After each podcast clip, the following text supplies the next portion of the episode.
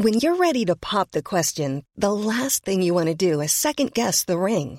At Bluenile.com, you can design a one-of-a-kind ring with the ease and convenience of shopping online. Choose your diamond and setting. When you find the one, you'll get it delivered right to your door. Go to Bluenile.com and use promo code LISTEN to get $50 off your purchase of $500 or more. That's code LISTEN at Bluenile.com for $50 off your purchase. Bluenile.com code LISTEN. Bonjour, c'est Zoé de Louis. Ça fait maintenant deux ans que j'ai la chance de travailler pour Louis Média et que vous entendez ma voix sur vos podcasts préférés. Travailler pour quelque chose qui a du sens pour moi, c'est essentiel à mon épanouissement au quotidien. Et vous, comment se passe votre relation au travail? C'est plutôt épanouissant et enthousiasmant ou plutôt boule au ventre et des motivations? Si vous êtes dans le deuxième cas et que vous comptez chaque semaine le nombre de jours qui vous séparent du week-end ou des prochaines vacances, je vous recommande plus que jamais le parcours Chance, partenaire d'émotion. Chance est une communauté d'entraide professionnelle pour aider chacun et chacune à trouver sa place dans le monde du travail. La communauté Chance a une méthode unique qui a fait ses preuves. La première étape, c'est celle du bilan de compétences. En trois mois seulement, vous allez pouvoir redéfinir vos objectifs pro et renouer avec ce qui vous anime vraiment, avec l'aide d'un coach professionnel qui vous sera dédié. La deuxième étape, c'est celle du passage à l'action. Une fois votre projet défini, toute la communauté Chance sera à vos côtés pour donner vie à votre projet. Un collectif hyper engagé, prêt à vous épauler et à vous ouvrir son réseau. Si ce message résonne en vous, je vous invite à vous rendre directement sur le site chance.co pour faire le point gratuitement avec un conseiller et changer ce qui ne va pas ou plus dans votre vie pro. Bonne écoute Louis.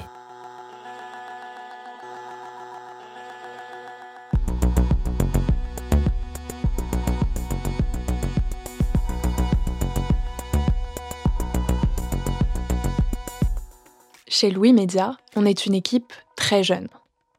Pourtant, dès qu'on a commencé à réfléchir à travail en cours, on s'est intéressé au sujet du vieillissement en entreprise. Qu'est-ce que ça implique d'arriver en fin de carrière? Quelle place est-ce qu'on veut encore prendre? Quelle place est-ce qu'on nous laisse?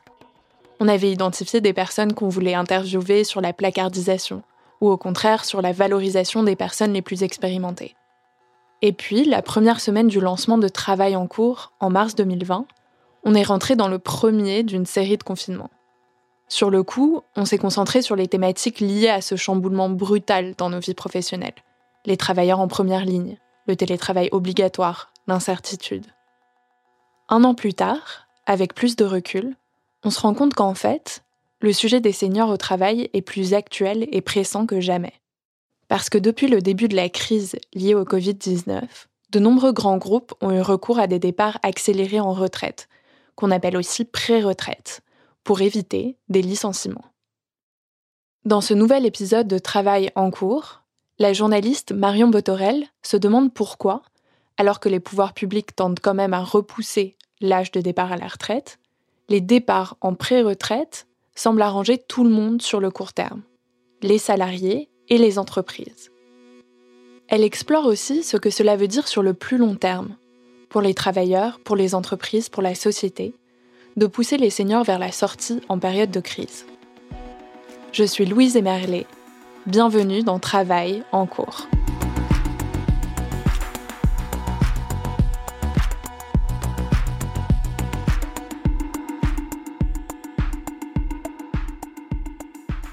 En 1982, sous la présidence de François Mitterrand, le droit à la retraite est fixé à 60 ans en partie parce que jusqu'alors on ne touchait qu'une petite retraite et à 65 ans.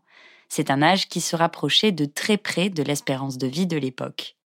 La gauche au pouvoir inscrit donc dans la loi ce droit au repos des travailleurs.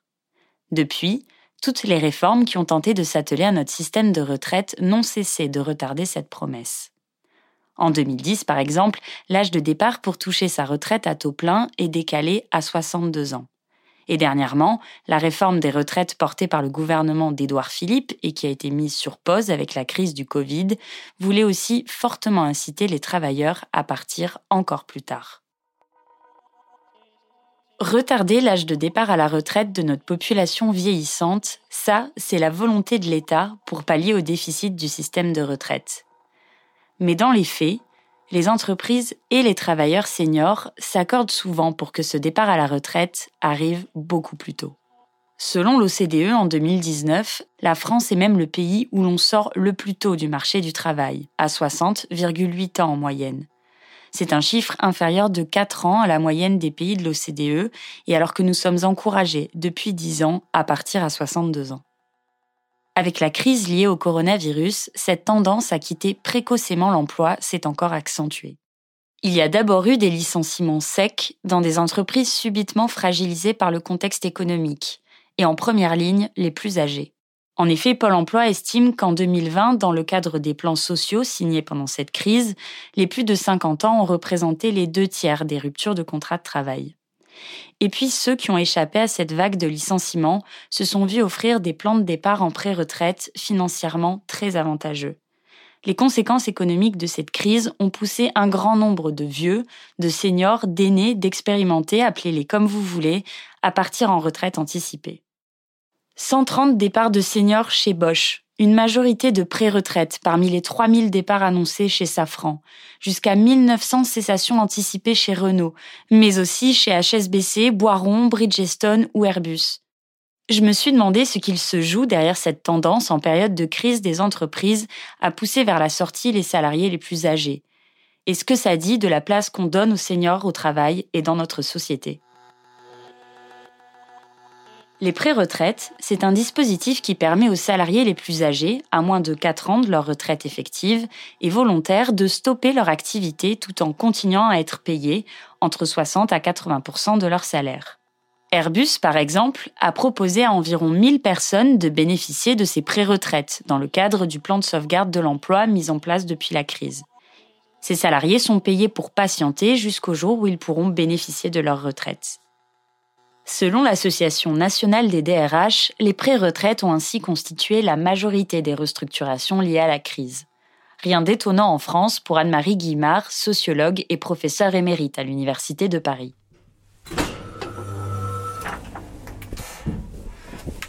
Bonjour. Ah. Merci beaucoup de me recevoir. Oh, c'est très joli. Elle étudie depuis des décennies les politiques de système de retraite et d'emploi des seniors. Aujourd'hui rattachée au Centre d'études des mouvements sociaux, elle s'inquiète de cette propension à faire partir quasiment naturellement les plus âgés. On est un des pays où euh, euh, la discrimination par l'âge dans l'emploi est la plus considérable et la moins euh, pourchassée. C'est une absurdité. Ça n'a aucun sens. Pour comprendre ce que veut dire Anne-Marie Guimard, il faut avoir en tête qu'en ce qui concerne les 60-65 ans, nous avons l'un des taux d'emploi les plus bas d'Europe, 33% en 2020 contre 45% dans la moyenne de l'Union européenne. Et l'une des raisons de ce retard français, le recours massif et pendant des décennies à ces fameuses pré-retraites qu'a beaucoup analysé Anne-Marie Guimard la France a été un peu à la pointe des pré-retraites et en a fait plus longtemps que tous les pays européens et même au, niveau mondial.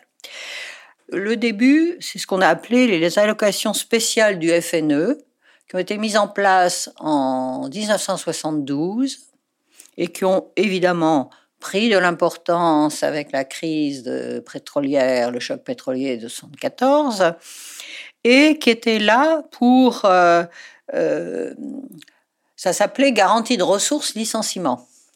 Euh, donc ça disait bien ce que ça voulait dire. Ça concernait les travailleurs âgés qui étaient victimes de licenciements et euh, qu'on estimait ne pas pouvoir réintégrer dans l'emploi.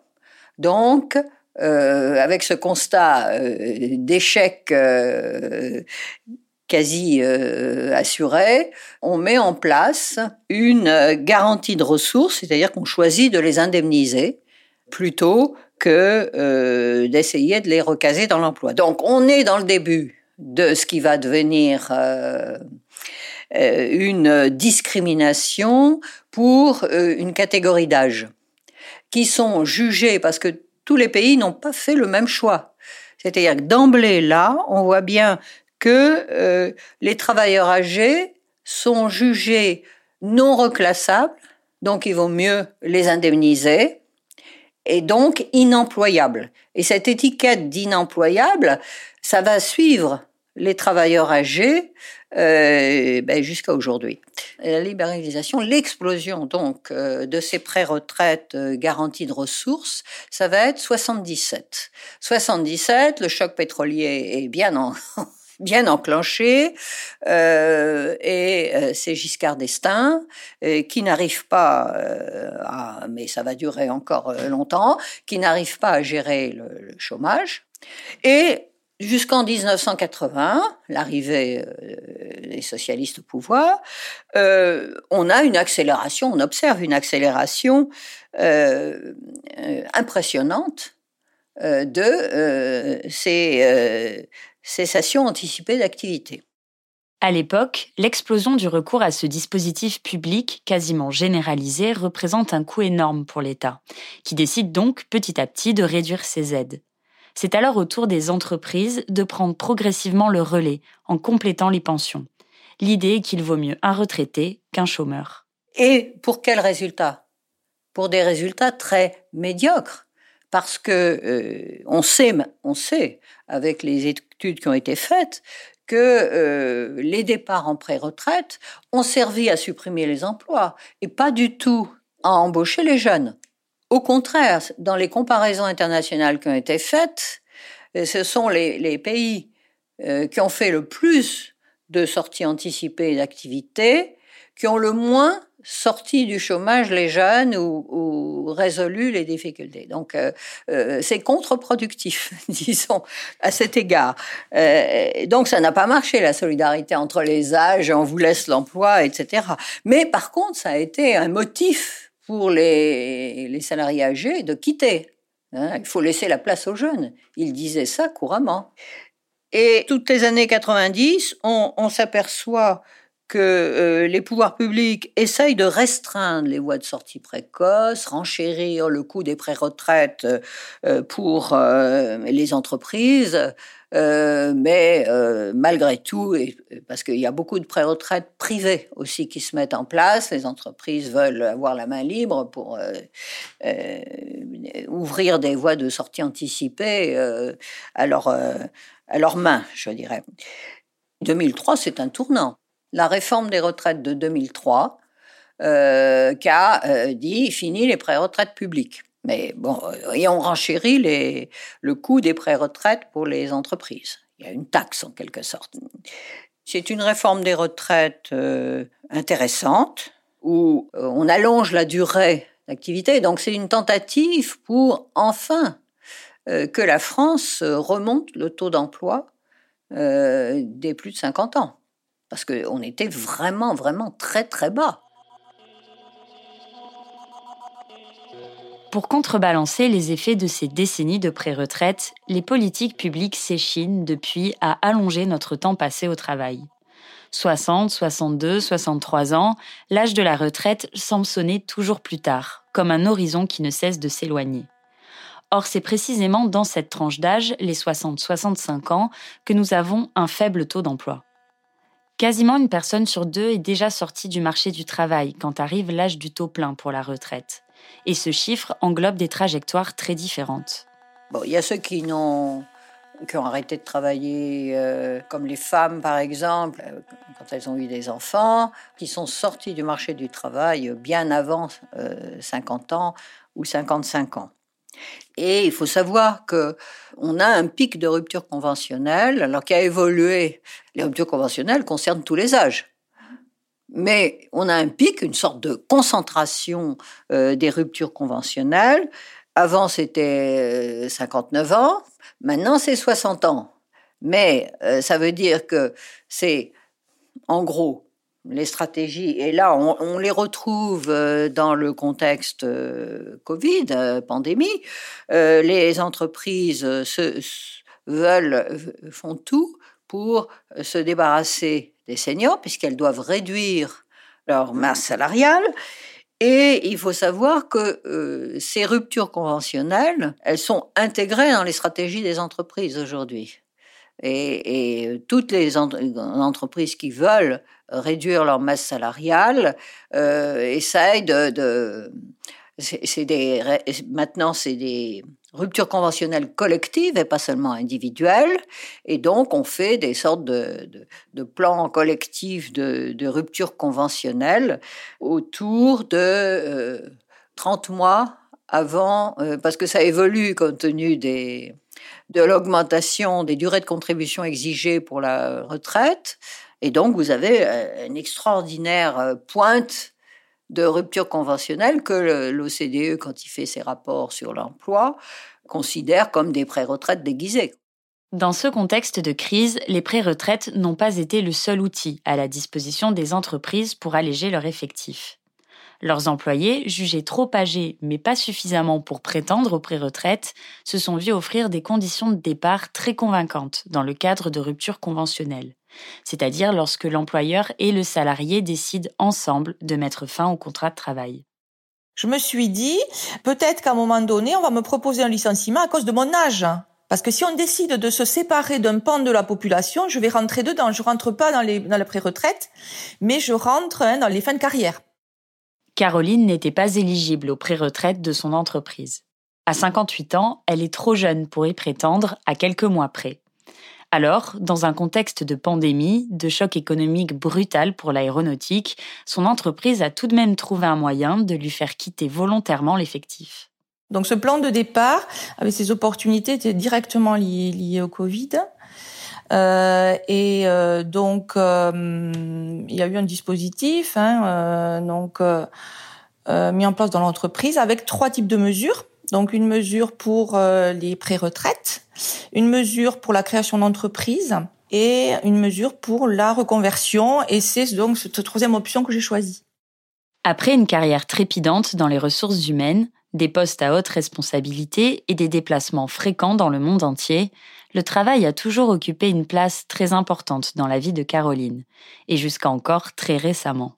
Alors il y a dix ans en arrière, j'étais encore en pleine ascension, j'avais des postes euh, extrêmement intéressants, euh, et donc euh, j'étais encore très investie, effectivement, dans le travail. bon, c'était une période aussi où on confiait des responsabilités importantes à un âge avancé je veux dire, euh, hein, même proche des 50 ans, hein, puisque bon, on peut considérer que c'est un âge avancé, en tout cas senior, hein, comme, comme son terme l'indique.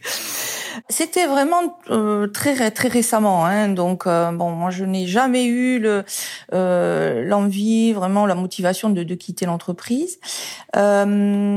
Euh, sauf à mon dernier poste, j'avoue que mon dernier poste euh, était certainement le moins excitant, hein, même si hein, euh, il avait quelques, quelques aspects intéressants, ça n'a pas été le poste hein, le, le, plus excitant. Et c'est au moment où des propositions de d'options de, de, départ, de dispositifs de départ ont été proposées. Donc vraiment extrêmement récemment. On est alors sept mois après le premier confinement en octobre 2020 et Caroline ne manifeste qu'une curiosité vague pour ces mesures. Cette maman de deux grands adolescents a bien un projet de reconversion assez flou en tête, créer un gîte avec des membres de sa famille sur la côte méditerranéenne. Son entreprise lui propose de monter un dossier, de le faire étudier par une commission d'experts pour en estimer la viabilité. Donc, j'ai exploré la reconversion, ayant toujours en tête ce projet familial, je me suis dit, c'est peut-être l'occasion jamais de d'activer voilà cette piste. Donc euh, regardons-le dans le détail. Et donc là je m'y suis vraiment penchée voilà l'automne 2020 euh, en octobre en, septembre octobre voilà. Le projet de Caroline est accepté, sa formation lui est payée par son employeur, de même que son salaire, qui continue de lui être versé de manière dégressive pendant un an. Une aide convaincante à laquelle s'ajoutera une indemnité de départ conséquente car Caroline a signé une rupture conventionnelle avec son employeur qui ne prendra effet qu'une fois son année de formation effectuée. En janvier 2021, Caroline commence cette formation et quitte l'entreprise dans laquelle elle aura passé 30 ans. Elle s'estime aujourd'hui heureuse de pouvoir concrétiser ce projet de famille. Mais c'est un projet qu'elle ne pensait pourtant concrétiser que dans un horizon lointain, l'horizon de sa retraite. Je serais clairement restée euh, parce que hum, non, il n'y avait aucune autre raison de, de, de quitter hein, cette entreprise. Bon, là déjà, j'ai vraiment pesé, hein, bien pesé le pour et le contre, parce que bon, c'est une prise de risque. Hein. Euh, c'est une prise de risque, hein, même si j'assume totalement mon choix. Euh, bon, je vous cache pas que hein, parfois j'ai un peu aussi hein, d'anxiété ou d'incertitude, hein, en me disant bon, est-ce que est-ce que j'ai bien fait? Euh, Donc, euh, mais bon, il faut, faut regarder devant. Donc, euh, donc voilà, je suis je suis ravie hein, d'avoir pris cette cette Mais euh, bon, ça n'est pas toujours facile hein, de, quitter hein, euh, un environnement hein, qui vous porte, qui, qui vous rassure, et puis la stabilité également professionnelle. Entre ceux qui sont partis en retraite, en pré-retraite et les aides financières aux projets de reconversion, les entreprises ont redoublé de créativité pour inciter au départ sans licencier. Car c'est la solution qui paraît la plus indolore, socialement parlant. Les entreprises se félicitent d'avoir contenté le plus de monde possible dans cette crise économiquement violente. Plutôt que de licencier, elles ont aidé ceux qui voulaient partir. Des départs facilités et sans alourdir leur bilan. S'ils ne prennent plus le chemin du bureau, ces seniors en pré-retraite restent dans leurs effectifs jusqu'à leur retraite à taux plein. Dans son entreprise, Caroline a constaté que ces dispositifs ont eu un succès indéniable il y a eu bien plus de seniors volontaires au départ que de places réelles en pré-retraite. Alors, il y a beaucoup de gens qui ont pris ça comme euh, un appel d'air, effectivement. Euh, bon, je pense que c'est encore une fois hein, lié euh, un petit peu au quotidien au travail. Euh, dans ces dernières années, hein, qui fait que bon, c'est en fait, je pense, le reflet aussi du changement de la société, avec tout qui s'accélère, euh, avec euh, cette montée du numérique hein, qui fait que voilà, on passe, comme je disais au début de l'entretien, hein, beaucoup de temps devant l'ordinateur au détriment des rapports directs, rapports humains, et, et donc euh, je pense que les, les, personnes, peut-être à un âge avancé, manquent un petit peu hein, euh, de cette, cette humanité, de, de ce côté, surtout celles qui ont, qui, ont, qui ont fait pratiquement toute leur carrière et qui ont connu autre chose puisque bon, euh, cette, entreprise était une entreprise familiale hein, euh, où euh, donc tout le monde se connaissait, etc. Puis après ça a grossi euh, et, et, et, donc ben, le paysage a un petit peu changé et donc je peux comprendre tout à fait euh, que ben, cette génération-là euh, soit un petit peu en manque de ce qu'elle a connu précédemment euh, et que ce rythme effréné, ce rythme soutenu, hein, soit soit difficile et soit épuisant aussi physiquement.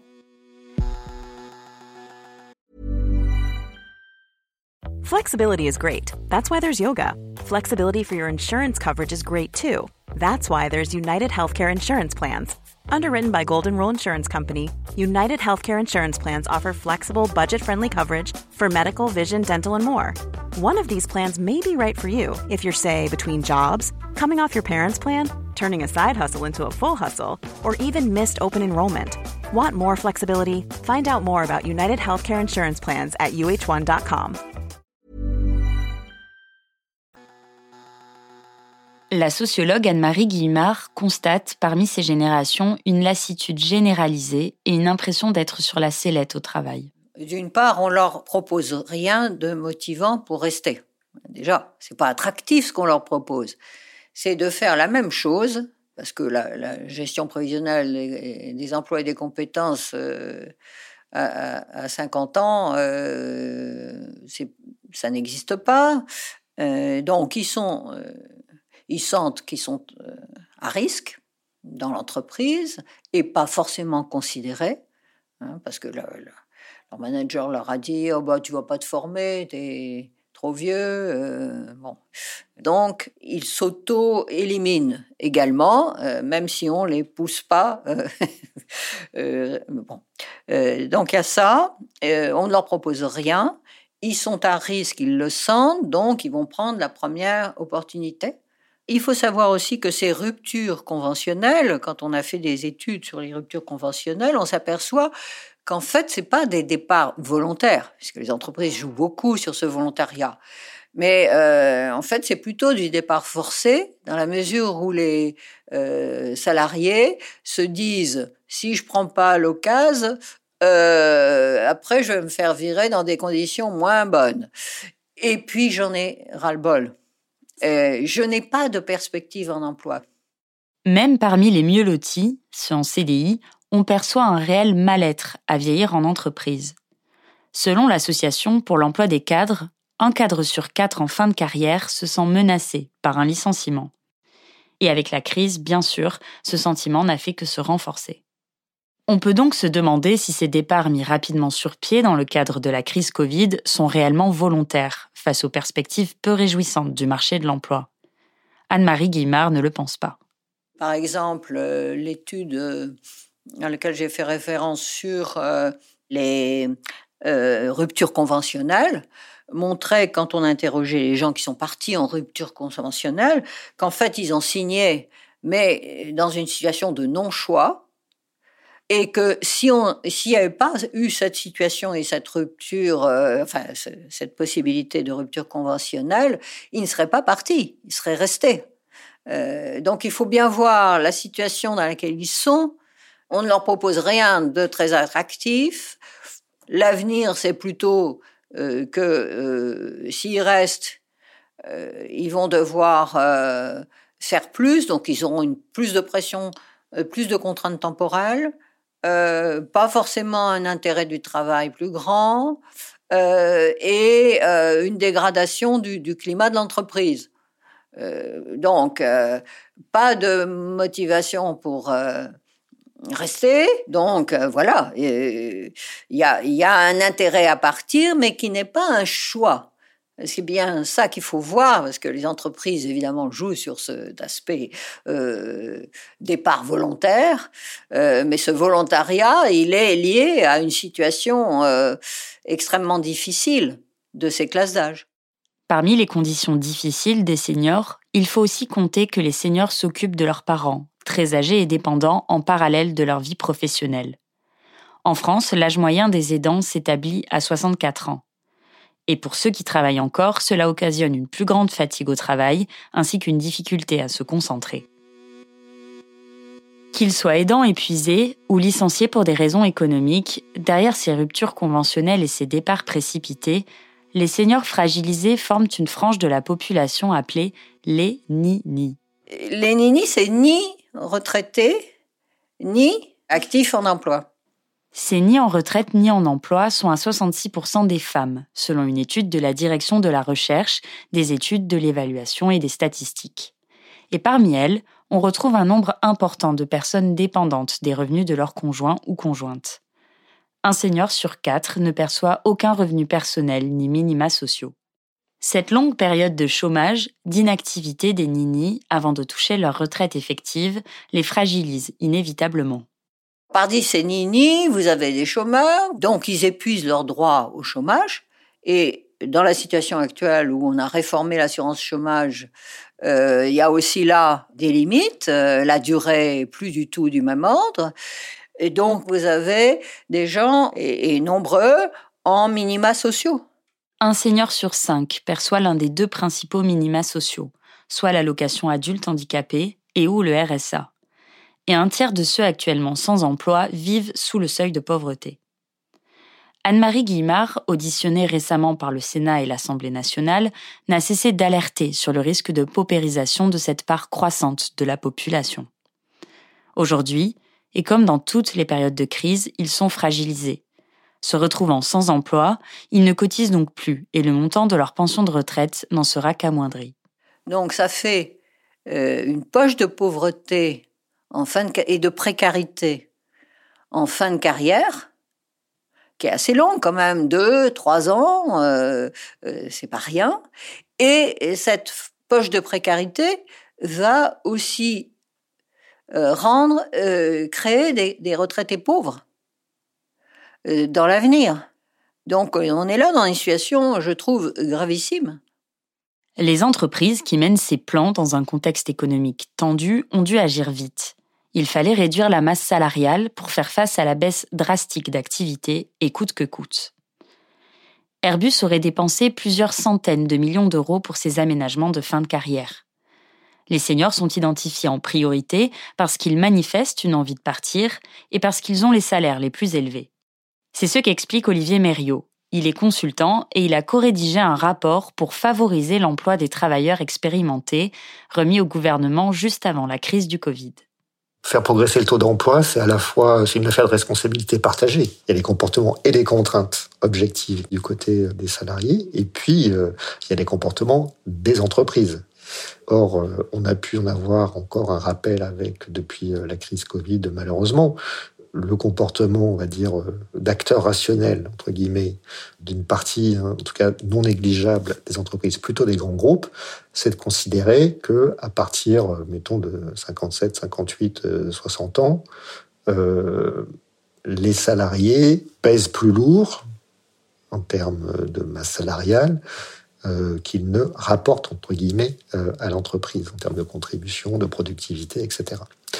Et donc, euh, ça explique aussi euh, bah, le, choix hein, que font beaucoup d'entreprises d'essayer de faire, quand elles doivent notamment faire ajuster leur effectif, d'essayer de faire partir en premier cette catégorie de salariés. Avec ces dispositifs de crise, les entreprises ont pu se permettre de renverser leur pyramide des âges, jugée trop âgée ces dernières années. Et les pré-retraites sont donc ressortis du placard aux grandes dames d'Anne-Marie Guillemard. On revient aux pré-retraites, ce qui est, à mon avis, tragique pour les entreprises françaises et leur compétitivité, etc. Je, pense qu'on est dans une situation, malheureusement, euh, les politiques euh, publiques euh, n'ont pas su prendre la mesure. Donc, c'est des départs massifs. Dans certaines entreprises, c'est jusqu'à 50% de renouvellement dans les cinq ans qui viennent. Si vous décapitez ces, seniors expérimentés, vous n'avez plus de possibilité de transmettre l'expérience aux juniors, aux nouveaux venus, aux cadres intermédiaires, euh, aux âges médians, et donc vous perdez de la compétitivité. Donc euh, je crois que c'est très inquiétant par rapport à l'appareil productif français et à la position de la France dans la compétitivité internationale. Des problèmes structurels risquent d'émerger dans les prochains mois. Des pénuries de compétences pourraient survenir dans des secteurs clés. Et les syndicats s'en alarment. Florent Vellecci, syndicaliste CFTC à Airbus, se félicite d'avoir contenu la vague des départs et de n'avoir jamais cédé sur une ligne rouge aucun départ contraint. Mais les salariés partis précipitamment en pré-retraite vont rapidement manquer pour la reprise les départs de salariés expérimentés, je pense que ça peut nous pénaliser sur la reprise, notamment notamment les gens qui ont traversé des crises euh, et notamment les, personnes qui ont euh, qui ont cette connaissance de euh, de d'adaptation, de changement et de pouvoir avancer après une crise. Faut pas obliger en fait l'entreprise, enfin l'entreprise au sens large, la filière aéronautique, elle a traversé plusieurs crises, mais jamais comme celle-là la crise Covid, enfin là, on a on a connu euh, le comment dire le 11 septembre euh, aux États-Unis avec euh, avec les attentats, on a connu le SRAS, on a connu certaines crises, mais à chaque fois ça repart, c'est reparti assez rapidement derrière. Là, on parle d'années pour repartir, on parle pas de mois, on parle d'années. Des départs en masse à l'échelle de l'entreprise et qui risquent de se payer cher une fois la crise dépassée. Je pense que ce type de personnalité-là, ce type de personnes qui ont traversé des grosses crises industrielles, elles vont nous manquer pour certaines, parce qu'on en a perdu certains. Quand je dis on en a perdu, c'est vraiment euh, c'est vraiment comment dire des gens qui euh, qui ont été de tous les combats. Et, et ces gens-là, ils sont partis. Alors c'est pour des histoires d'âge, hein. c'est pas pour des histoires de euh, c'était l'opportunité de ci, de ça. C'est des gens qui arrivaient à un certain âge. Et bon, le résultat est que on a certains capitaines d'industrie qui sont partis, on a certains spécialistes et experts qui sont aussi partis. Est-ce qu'on a pu les former, euh, leur remplaçant dans des bonnes conditions? Je ne sais pas. Sans vouloir opposer les générations, l'Association nationale des DRH prêche pour un plan senior à l'issue de la crise qui serait à la hauteur du plan jeune. Fin mars, l'association l'a défendu devant la commission des affaires sociales. Ce plan serait fondé sur un allègement des cotisations sociales à l'embauche d'un travailleur âgé et d'un meilleur financement des plans de transition professionnelle des seniors. Sur le plus long terme, l'association espère une formation tout au long de la vie et davantage axée sur la collaboration intergénérationnelle, car les seniors sont souvent désireux de mentorer les jeunes travailleurs. Des solutions déjà mises sur la table du gouvernement et au moins depuis janvier 2020, car elles sont inscrites dans le rapport remis par Olivier Mériot à Édouard Philippe. C'est le cinquième rapport sur le sujet en moins de deux ans. Donc ça fait beaucoup de rapports et peu d'actions sur ce sujet. Et puis, euh, sur cette base-là, on a essayé de se poser la question comment ne pas faire euh, le sixième rapport euh, qui dirait les mêmes choses que les cinq précédents. donc, on a un peu travaillé sur les angles et sur l'approche, ce qui nous a amené d'ailleurs très rapidement à, à, à, faire la proposition de, de, se débarrasser en fait du titre qui avait été donné à la mission, hein, emploi des seniors, et donc, on a plutôt parlé des travailleurs expérimentés euh, plutôt que des, seniors pour, euh, dès le début de nos travaux, induire l'idée d'un changement de perspective sur le sujet. Sur cette question-là, le vocabulaire, il a évidemment beaucoup d'importance parce que le terme euh, classique, c'est celui du maintien en emploi des seniors. Hein. Quand on veut parler des politiques menées pour essayer de garder sur le marché du travail les travailleurs le plus longtemps possible, dans le vocabulaire administratif français, on parle du maintien en emploi des seniors. D'abord, le terme de maintien, c'est un terme très, euh, voilà, très défensif, voire même palliatif. Hein, ça, introduit l'idée qu'il faut euh, à, tout prix garder euh, les, travailleurs sur le marché euh, du travail, comme si ils n'étaient pas eux aussi capables d'apporter des compétences et leur expérience en premier. Ce terme de, de, de travailleur expérimenté, on l'a retenu parce qu'il était symbol, symbolisait ce que on considère être l'axe principal de notre travail, c'est-à-dire la proposition d'une stratégie globale et offensive axée sur la reconnaissance de la valeur de l'expérience au travail. Son rapport terminé, Olivier Mériot a appelé à acter dès à présent un passage à échelle et un changement de paradigme. Mais le Covid-19 est arrivé, son rapport remisé à plus tard, et l'ancien directeur adjoint à l'Agence nationale pour l'amélioration des conditions de travail n'a pu que constater à quel point la mentalité française reste profondément inchangée sur le vieillissement au travail. Il y a ces dispositifs euh, de, pré-retraite d'entreprise qu'on a vu revenir euh, assez fortement depuis euh, la, crise, la crise Covid et qui montrent bien que il y a, toujours cette, ce, ce, ce, cet accord, enfin cette convergence d'intérêts entre les entreprises et les salariés pour anticiper euh, les départs retraite dans des bonnes conditions entre guillemets. Alors, ça existe toujours. Euh, ça veut dire que on est encore loin. Toutes les entreprises sont encore loin de considérer euh, les travailleurs seniors comme des travailleurs porteurs d'une expérience et de compétences importantes. C'était pourtant l'une des solutions préconisées dans son rapport revaloriser l'expérience et les compétences de nos aînés. Il y propose aussi une adaptation rapide du droit, car nous allons devoir envisager de nouvelles formes d'emploi à l'approche de la retraite et d'autres modes de travail aménagés. Il permettrait ainsi de continuer à cotiser et d'amorcer une transition plus progressive, plus douce vers la retraite. Si on veut changer de paradigme, on en a pratiquement un tout près qui est encore emballé, en fait, qu'on a, dont on n'a jamais fait usage en France, qui a été travaillé notamment par la Commission européenne et des institutions européennes au début des années 2010, euh, on va dire, qui est le paradigme du vieillissement actif au travail. C'est une stratégie globale, intégrée, qui vise à articuler, en fait, l'ensemble des leviers qui, sur les différents champs, permettent de faire en sorte de, de, d'anticiper le plus possible les conditions d'un travail euh, efficace et en, dans de bonnes conditions euh, jusqu'à un âge avancé. Et donc ça veut dire aussi avoir une stratégie euh, qui, qui, joue à la fois sur, évidemment, au premier, la santé et les conditions de travail, parce que ça reste un, un facteur majeur qui explique les, retraits précoces du marché du travail. Donc santé, conditions de travail, mais aussi compétences, parce qu'évidemment, il y a aussi une problématique de, de prévention des risques d'obsolescence euh, des compétences.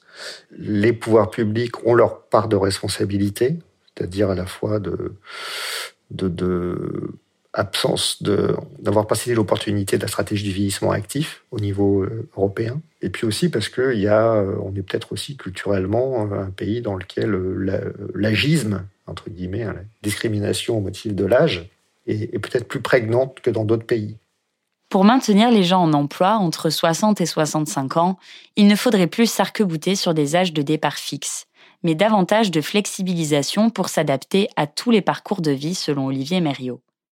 Dans son rapport, le consultant a notamment proposé l'adoption du Right to Request déjà en vigueur dans les pays anglo-saxons.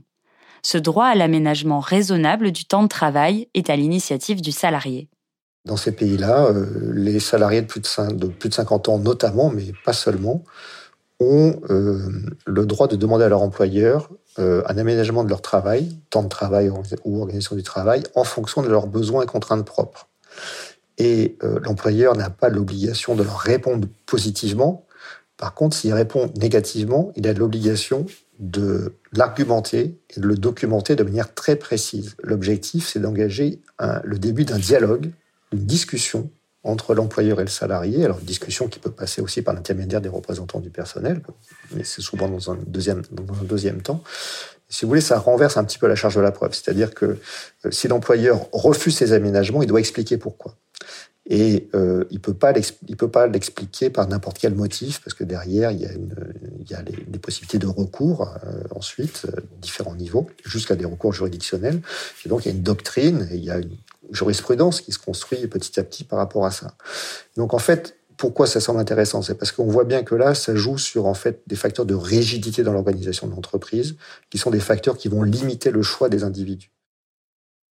Il y a bien deux volets à explorer et deux axes de progrès. Il y a d'une part, au sein de l'entreprise, de trouver euh, des modes d'organisation beaucoup plus souples qui fassent en sorte que chaque salarié puisse faire des choix, des équilibres différents entre euh, ce qui est son activité euh, de travail et d'autres d'autres activités qui peuvent être contraintes. Hein. On parle en particulier de la situation des aidants familiaux, des, des, personnes qui ont des maladies chroniques évolutives et qui doivent, euh, on doit penser l'aménagement des fins de carrière avec ce paramètre-là. Et puis il y a l'autre aspect, c'est-à-dire effectivement euh, euh, les aménagements de fin, de fin de carrière, c'est pas forcément en restant à l'emploi, dans l'emploi, c'est aussi d'autres formes d'activité, euh, d'autres formes d'activité indépendantes, d'autres formes d'activité euh, associative, d'autres formes d'engagement.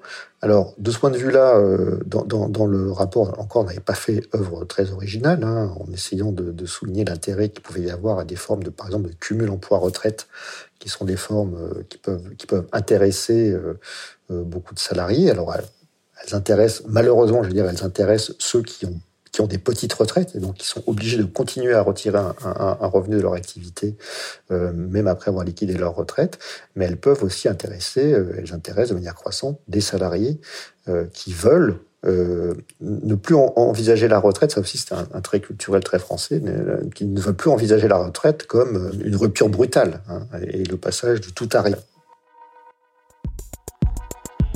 Olivier Mériot s'est forgé la conviction qu'il faut résoudre ce problème urgent, mais que cela ne pourra pas se faire dans un temps court. C'est une action structurelle à mener sur le temps long.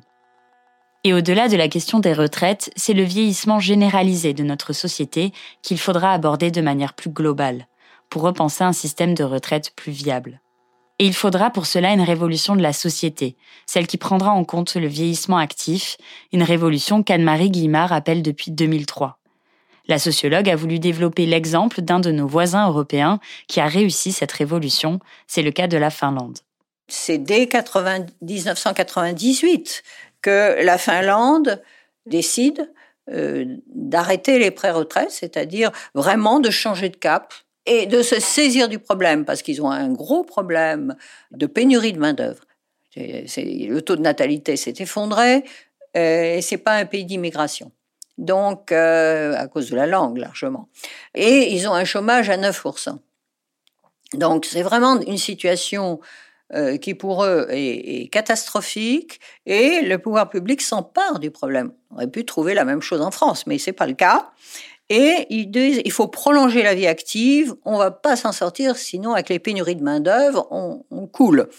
Donc ils mettent en place un plan national quinquennal pour l'emploi des plus de 45 ans, donc c'est ciblé, mais large quand même, donc on viendrait, 1998-2002, avec un slogan L'expérience est une richesse nationale. Donc on voit tout de suite l'idée de revaloriser l'image des seniors et de les rendre attractifs pour les entreprises. Par la valorisation de leur expérience, apprendre aux entreprises à gérer les seniors euh, ce qu'elles ne font pas et montrer aux entreprises que gérer les seniors, ça leur rapporte plus que de se débarrasser des seniors, qui leur coûtent. Euh, donc c'est ça la, la, la, logique. Et l'idée, c'est de faire des seniors un atout pour l'entreprise et le pays. Et alors ça veut dire quoi? Ça veut dire qu'ils vont mettre en place toute une gestion prévisionnelle des parcours et des compétences, euh, un développement des parcours de formation, c'est à ce moment-là que la Finlande va euh, mettre en place une formation tout au long de la vie, euh, parce qu'en France, on n'y est toujours pas.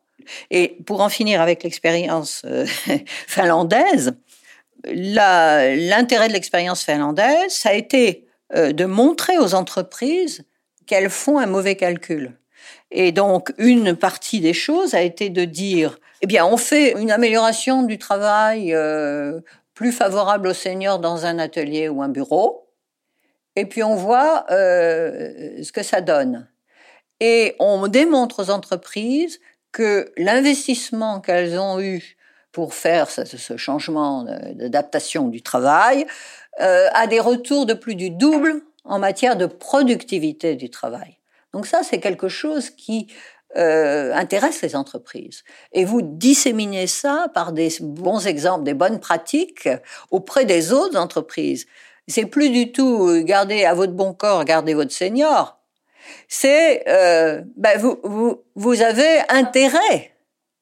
Donc on se situe dans le euh, dans la perspective des entreprises et de la gestion euh, et du management des ressources humaines euh, qu'elles qu'elles mettent en œuvre. Donc ça, c'était le succès des, plans finlandais a été incroyable. On, on était en, en, en 2002. En cinq ans, le modèle finlandais a permis de décaler l'âge effectif de sortie du marché du travail de 58 à 62 ans les conséquences du Covid-19 nous révèlent à quel point en France nous en sommes loin, à quel point la culture de la sortie précoce reste profondément ancrée. Elle, perdure parce qu'elle n'a jamais été éradiquée.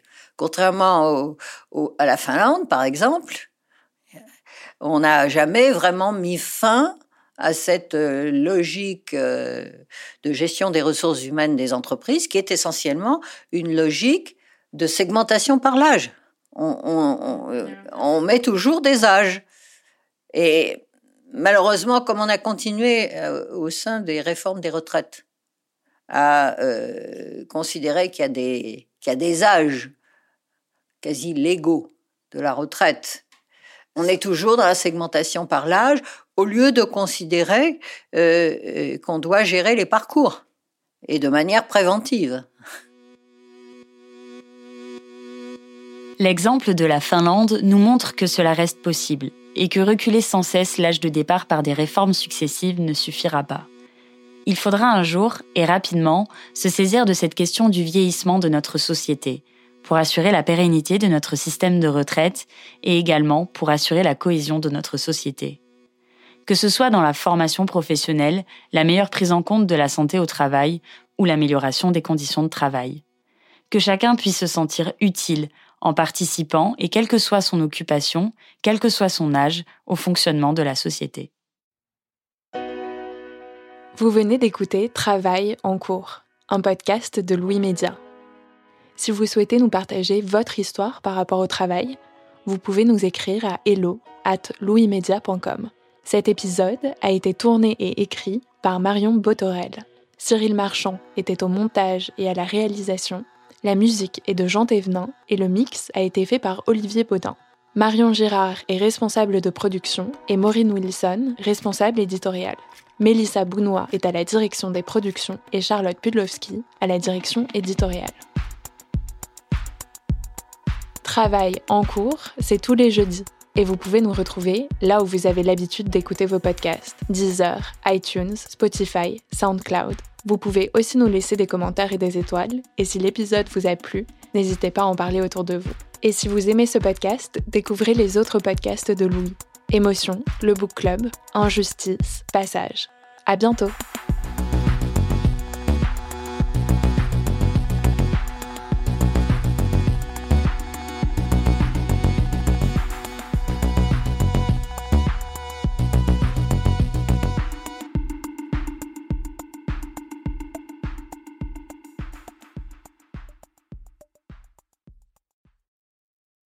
Bonjour, c'est Zoé de Louis. Dans Émotions au travail, on décrypte toutes les émotions qui vous traversent et vous bousculent parfois dans votre vie professionnelle. Aujourd'hui, j'aimerais vous parler d'un podcast super inspirant, Bienvenue dans l'ascenseur, animé par Anne-Cécile Sarfati. Dans chaque épisode, elle reçoit des personnes au profil varié, médecins, responsables commerciaux, chefs d'entreprise, qui ont su gravir l'ascenseur social. Parti de rien, il et elle partagent leur parcours, leurs rêves, leurs doutes, leurs émotions dans lesquelles vous vous reconnaîtrez sûrement, et donnent des conseils pour oser monter dans l'ascenseur social quand on n'y croit pas pour soi-même. Alors allez découvrir ces belles histoires de réussite en écoutant Bienvenue dans l'ascenseur, disponible sur toutes les plateformes. Merci à Bienvenue dans l'ascenseur pour leur soutien, et bonne écoute. Even when we're on a budget, we still deserve nice things. Quince is a place to scoop up stunning high-end goods for 50 to 80% less than similar brands. They have buttery soft cashmere sweaters starting at $50, luxurious Italian leather bags, and so much more. Plus, Quince only works with factories that use safe, ethical, and responsible manufacturing. Get the high-end goods you'll love without the high price tag with Quince. Go to quince.com/style for free shipping and 365-day returns.